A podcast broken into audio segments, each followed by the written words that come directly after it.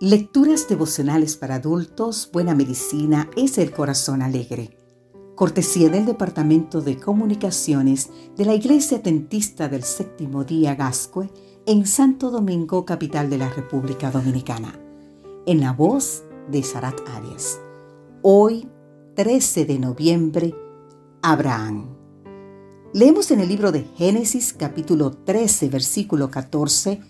Jehová dijo a Abraham, Después que Lot se apartó de él, alza ahora tus ojos y desde el lugar donde estás, mira al norte y al sur, al oriente y al occidente. El capítulo 13 de Génesis relata los problemas entre Abraham y Lot. Por la abundancia de ganado de ambas familias, deben separarse y asentarse en territorios diferentes. Observamos también la generosidad de Abraham, al permitir que Lot escoja la tierra de su preferencia. Finalmente, vemos al patriarca separado de su sobrino con incertidumbre acerca de su nuevo asentamiento y tal vez con la preocupación de que Lot había escogido un lugar demasiado cercano a Sodoma, cuyos habitantes eran malos y cometían horribles pecados contra Jehová. En estos momentos de difícil transición, Dios acude a auxiliarlo diciendo, Alza ahora tus ojos. Es una tarde primaveral.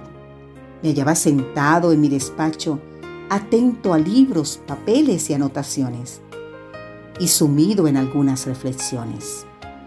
El hilo de mis ideas se quebró por el sonido del teléfono. Mira por la ventana, dijo mi compañero de la oficina contigua. Alcé la mirada y vi el arcoíris más hermoso que jamás había visto.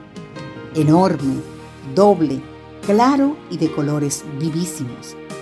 Por supuesto que no me acuerdo de lo que estaba estudiando en aquel momento, pero sí del arco iris porque alguien me dijo: alza tus ojos. El Señor invitó a Abraham a alzar sus ojos.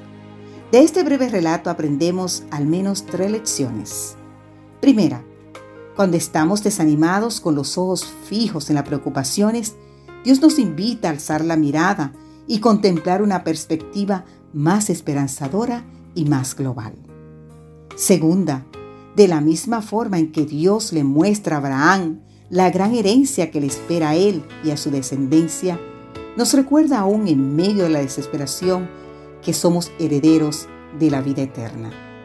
Y tercero, al igual que Dios ofrece a Abraham instrucciones precisas para levantar su tienda y asentarse en Hebrón, Dios nos ilumina por medio de su palabra, escrita para que nos dirijamos hacia el mejor destino y al llegar le demos gracias con gozo, como lo hizo Abraham al edificar un altar a Jehová. Dos capítulos más tarde encontramos otra vez al patriarca sumido en otro conflicto emocional con profundo sopor y temor.